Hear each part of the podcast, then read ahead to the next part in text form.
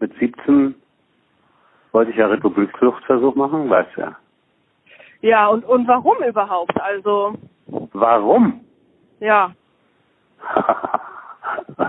Weil ich bis zum zehnten Lebensjahr einen großen Teil meiner Kindheit in Westberlin verbracht habe und das überhaupt nie verstanden habe, warum der Vater und die Mutter äh, in diesem scheiß Osten weiterleben wollten, als die Mauer, als die Mauer Ja. kam. Also mit, mit zehn Jahren äh, hat man da schon einen gewissen, eine gewisse Vorstellung.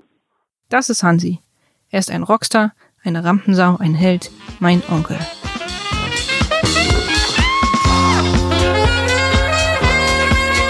Ich hau ab. Die Geschichte einer Republikflucht.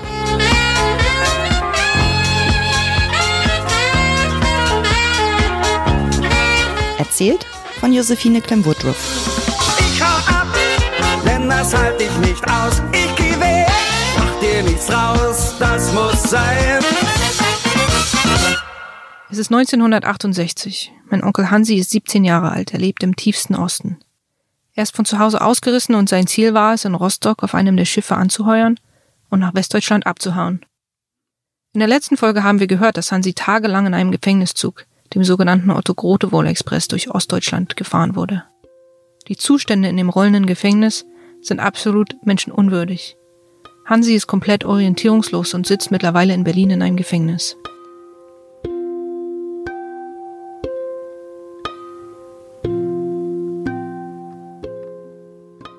Der Zug hat Hansi und eine Vielzahl anderer Gefangener irgendwo ausgespuckt.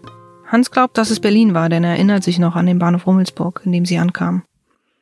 Ich habe die letzten zwei Jahre regelmäßig meine Familie zu Hansis Geschichte interviewt. Teilweise haben sich diese Interviews natürlich auch spontan ergeben. Einmal war ich mit meinem Vater, also Hansis Bruder, bei ihm Italiener essen.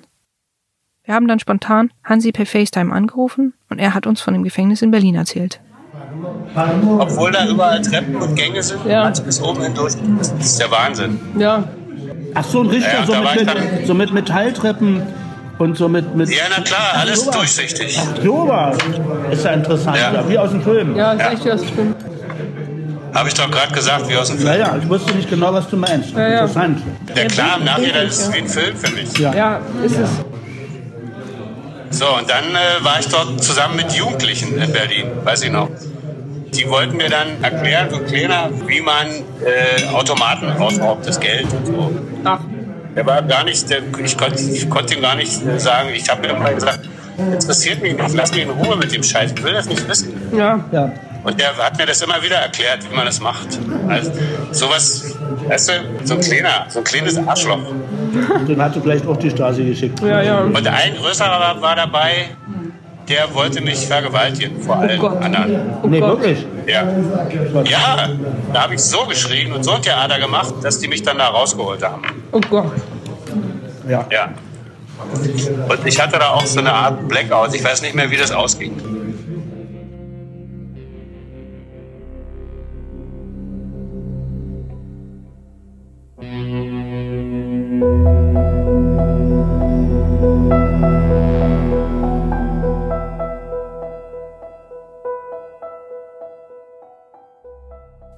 Ich habe Hansi nie mehr dazu gefragt.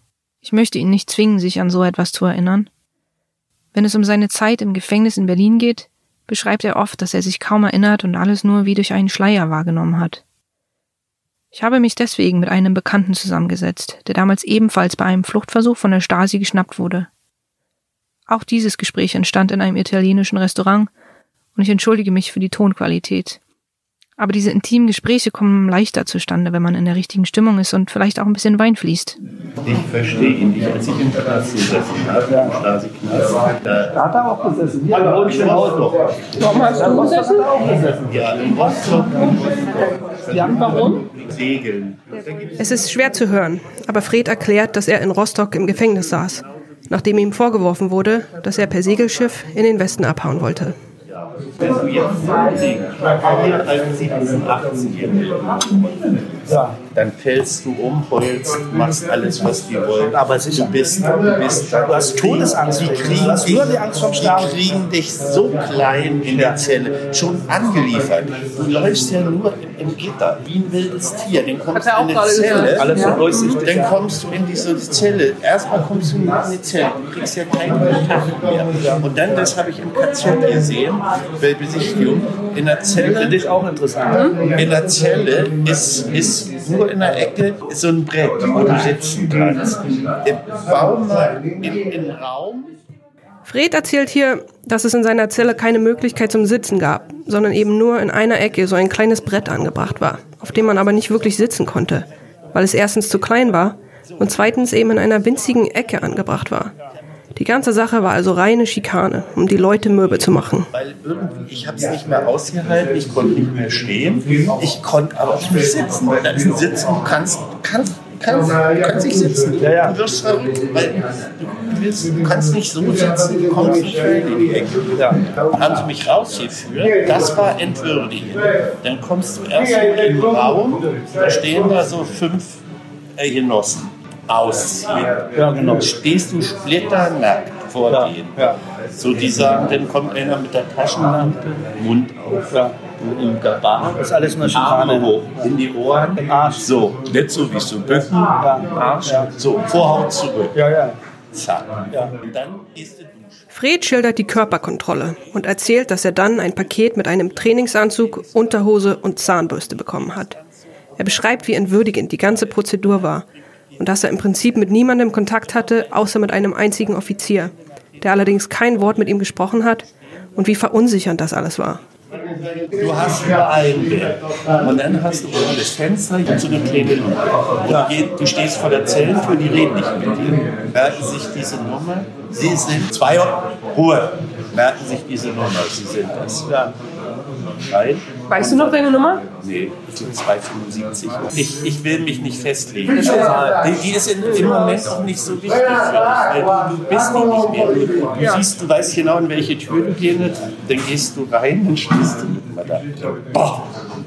Was ja auch laut ist. Fred wurde jetzt nicht mehr mit seinem Namen angesprochen, sondern ihm wurde stattdessen eine Nummer zugewiesen.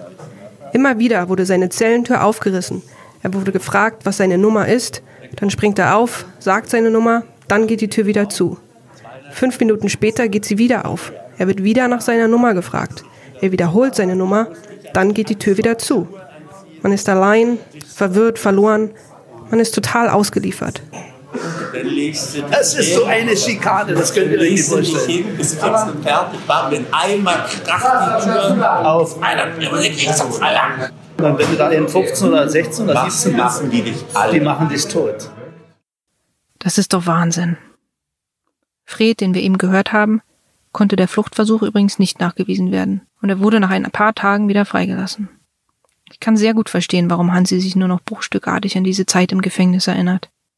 Aber ich frage mich auch immer wieder, warum er überhaupt festgenommen wurde. Er hat ja in dem Sinne keinen Fluchtversuch in den Westen gemacht, ist durch keinen Tunnel gekrabbelt oder auf ein Schiff gelangt. Er ist doch nur von zu Hause weggerannt. ja, Überraschungsangriff quasi. So. Ja, dann dann habe ich aber äh, auch ganz schnell überlegt, wenn, wenn irgendjemand was von mir will und mich festnehmen will, dann machen die das nicht, weil ich von zu Hause abgehauen bin. Das kann damit nicht zusammenhängen. Also irgendwie wissen, irgendwie bilden die sich ein, was zu wissen, dass ich weg Ja. wollte. Und dann haben die mir gesagt, äh, ob ich nicht wissen will, wie sie drauf gekommen sind, dass ich weg wollte. Ja. Ich sag, ja, okay, wie denn? Und ähm, haben sie gesagt, naja, sie haben, du oder du, da haben wir alle mit, mit, mit du angesprochen. Du hast in der Schule auf deinen Erdkunde-Schnellhefter hinten drauf ein kanadisches Armblatt gemalt. Und das hat ein Mitschüler gesehen und der ist der Meinung, dass du westaffin bist und in den Westen wolltest. Aber das. Und ich weiß auch, wer das ist. Mein, mein Nachbar. Und der ist dann Offizier geworden. Wahnsinn. Und da habe ich dann natürlich sofort umgeschalten und war schon auf der anderen äh, Ebene von wegen Republikflucht und so. Von mir aus. Dass die das mich deshalb festnehmen. Sonst hätten sie mich da nicht hingeschleppt und in, in diese Übergangs-, in diese Station da, weißt du, wo die alle saßen. Aber mir war zwar plümerant, aber ich hatte dann irgendwie trotzdem, also ich bin relativ angstfrei. Ganz, ganz komisch. Ich dachte immer, was soll mir passieren? Was soll mir schon passieren? Was wollen sie denn machen? Was soll passieren?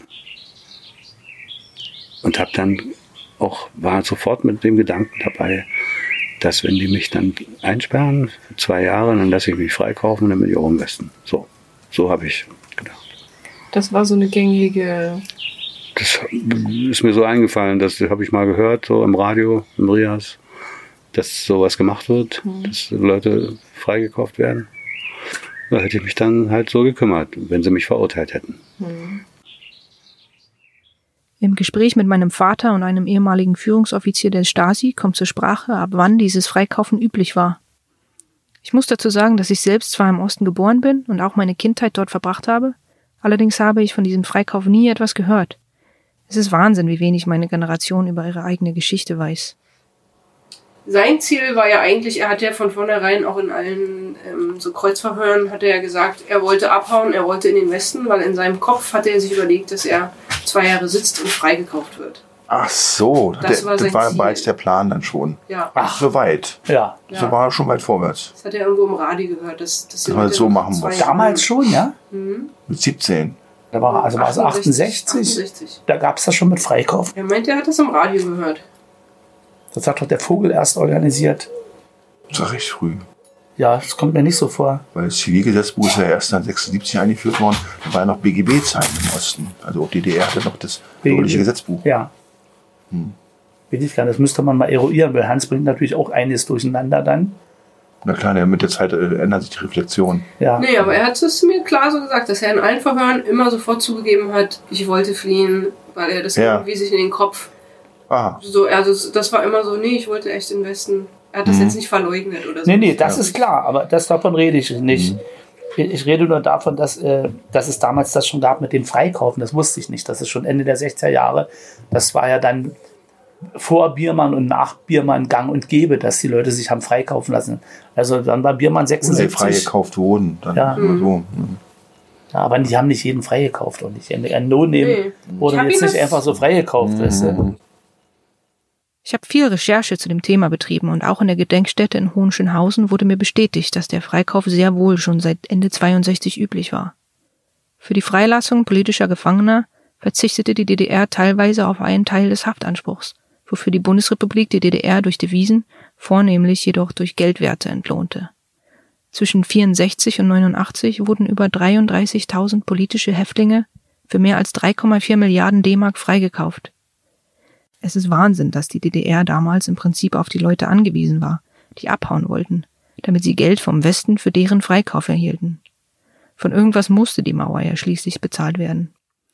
Meine Mutter, die bis zum Mauerfall ihr gesamtes Leben im Osten verbrachte, hat ihre ganz eigene Meinung, wenn es zur DDR kommt. Ja. Aber viele Leute sagen ja auch, dass sie das irgendwie vermissen oder dass damals irgendwie auch vieles besser war. Und, aber du wünschst dir das nicht zurück. Na, aber also das ist, ich, da kriege ich schlechte Laune, weil die Leute kitschen sich da so ein. Man darf eins nicht vergessen. Ähm, In jeder Diktatur, also es war eine Diktatur. Mhm. Die DDR war eine Diktatur. Es war ein verschissener, ungerechter Spitzelstaat. Mhm. Und es war eine Diktatur. Die konnten machen mit dir, was sie wollen. Und das war nicht nur dieses Reisen, sondern vor allem dieses Bespitzeln und dieses Leute willkürlich Ja. fertig machen. Ne? Die, haben, die haben politische Gefangene in den Gefängnissen tagelang im Keller ins Wasser gestellt. Die sind heute noch krank. Weißt du, so, die haben Leute vergiftet. Auch Hansi wurde strategisch fertig gemacht. Erst tagelang in diesem überfüllten Gefängniszug, in dem es weder zu essen noch zu trinken gab, dann immer wieder Verhöre. Aber Hansi hat nun immerhin einen Plan. Statt sich für seinen Fluchtversuch zu entschuldigen, steht er zu seiner Entscheidung und hofft, dass er eventuell von Westdeutschland freigekauft werden kann. Nee. Da sagt dir keiner Bescheid, was jetzt mit dir passiert. Warum sollten sie auch? Und dann in Berlin habe ich großes, äh, große, äh, großes Verhör gehabt. Auf jeden Fall. Du alleine dann. Ja, Mit zwei Leuten, die vor mir saßen, also Kreuzverhör. Mhm. Einer wurpte dann ab und zu von hinten nochmal mit rum und so. Das habe ich ja nicht, da ist ja noch einer. Und die haben mir dann also weismachen wollen, sie wissen sowieso alles und ich brauche ja gar nicht irgendwie versuchen zu lügen und so. Dabei konnte überhaupt keiner was wissen. Das war mir. Die Katze schon wieder da?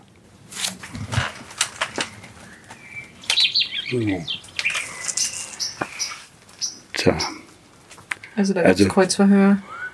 Ja, und da habe ich dann auch, äh, in Berlin war das dann, wo ich dann auch äh, gesagt habe, ja, okay, ich wollte weg. Kein Problem, macht was er wollt. Ist mir egal. Hm. Und dann Cottbus, das war natürlich, Ja. Und, und wie viele Tage warst du in, in Berlin, weißt du das noch? So ungefähr? nee, da waren schon ein paar Tage. Hm. Und dann wieder weiter mit dem Zug. Mit dem das weiß gleichen. ich. Mit einem anderen, irgendeinem Knastzug. Hm.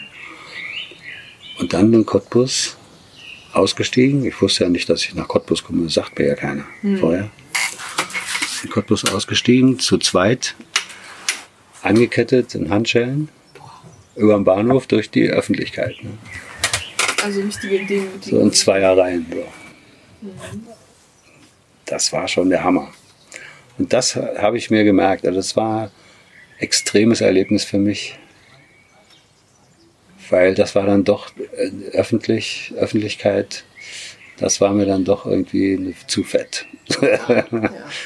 Ich weiß nicht, manche Sachen, die zu fett waren, äh, verdrängt man und andere Ja. Sachen merkt man sich dann Ja. wieder. Und wie war das, als du dann mitbekommen hast, oh, jetzt steige ich hier wieder in Cottbus aus? Jetzt bin ich wieder am Anfang sozusagen. Äh, da wusste ich nicht, wo ich hinkomme. Hm. Da wusste ich nicht, dass ich in irgendein Gefängnis komme. Hast du vielleicht geguckt? Da, da dachte ich vielleicht, äh, kann ich jetzt nach Hause oder so, aber das konnte ich mir, also es war so, ja, so eine Wunschvorstellung. Hm. Mir war schon irgendwie auch klar, dass es jetzt noch weitergeht mit Verhör und, und aber du hast ja keine Ahnung, wie es weitergeht. Du weißt ja nichts. Ja. Du wirst da irgendwo hingebracht und dann wieder in so ein, in, wieder in Cottbus, nach, nachher wurden die Handschellen abgemacht und musste jeder wieder in so ein, in so ein kleines Kämmerchen einsteigen mit einem Gitter davor, eine Gittertür davor, dann saßt du da drin Hm. und konntest dich nicht bewegen. Du Okay. konntest dich nicht mal bewegen. Solche, äh, solche Transporter haben die gemacht. Hm. Die haben die Kammern so schmal gebaut, dass du wirklich rückwärts reingehen musstest. Und so die Arme so, so dass nur der Arsch hat reingepasst quasi. Wahnsinn.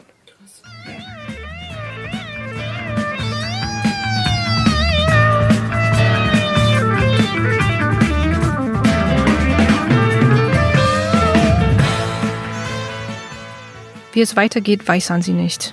Er ist nun wieder an dem gleichen Bahnhof, an dem vor circa zehn Tagen sein zunächst aufregendes Abenteuer losging. Hier stieg er in den Zug Richtung Rostock. Hier steigt er nun aus einem Knastzug wieder aus und wird in ein Gefängnis gebracht, das bis heute als eines der schlimmsten DDR-Gefängnisse bezeichnet wird. Was hier mit ihm passiert und welche furchtbare Folter der 17-jährige Hansi über sich ergehen lassen muss, das alles in der nächsten Folge von Ich hau ab. wunderbar und alles schien so klar. Und du sagtest mir, ich lieb dich, was auch nur erfunden war.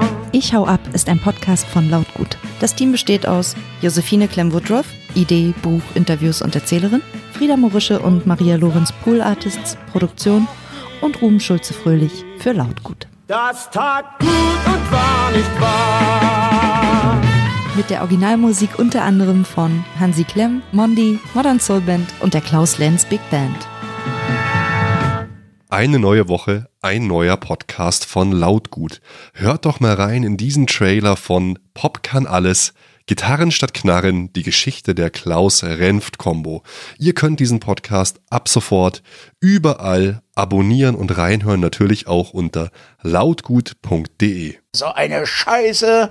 Ich muss dieses ganze Scheißzeug hier machen und so, weil sein Intendant ihn dazu verdonnert hatte. Ich habe keine Lust mehr, ich stelle jetzt den Mist denjenigen auf den Tisch, die dafür verantwortlich sind.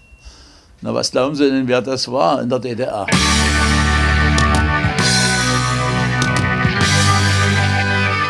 Im Westen kennt sie kaum jemand, im Osten sind sie Stars. Also gerade wenn man in die Rockmusikerszene der DDR schaut, äh, stellt man eben fest, praktisch in jeder Band gab es jemanden, der auch Berichte geschrieben hat. Ja, ich muss euch mal offenbaren. Also ich war EM und so weiter. Hat er von sich aus dann gesagt? Hat er von sich aus gesagt. Musikjournalist Thorsten Groß ist auf den Spuren einer Band, die Geschichte geschrieben hat. Und als wir gerade so einigermaßen fertig waren, hello. Ja, und da haben sie uns dann erwischt. Und im Nachhinein in den Akten stand dann, dass die uns schon in der Melodie beobachtet hatten.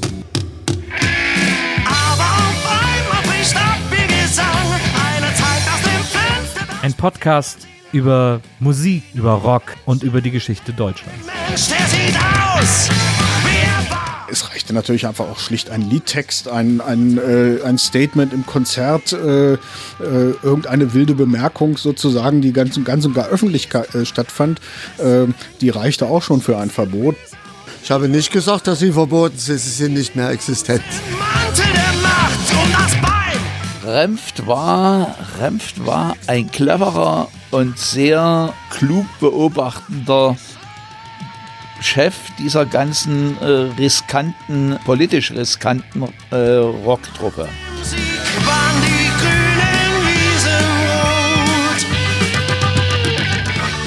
Und da war immer an der Theke war eine Glühbirne mit, mit einer Schnur dran, die aus und anging. Und wenn eine Kontrolle kam von der AWA, wenn eine Kontrolle kam von der AWA, dann blinkte er und dann mussten wir sofort, was weiß ich, von Satisfaction umschalten auf äh, Schlafe ein, mein Kind von äh, Manne Kruch. So. Und dann waren die zufrieden, sind wieder gegangen und dann ging es weiter. Ah, ah, ah. Wir wiederholen das nochmal, wir konnten es nicht zu Ende spielen.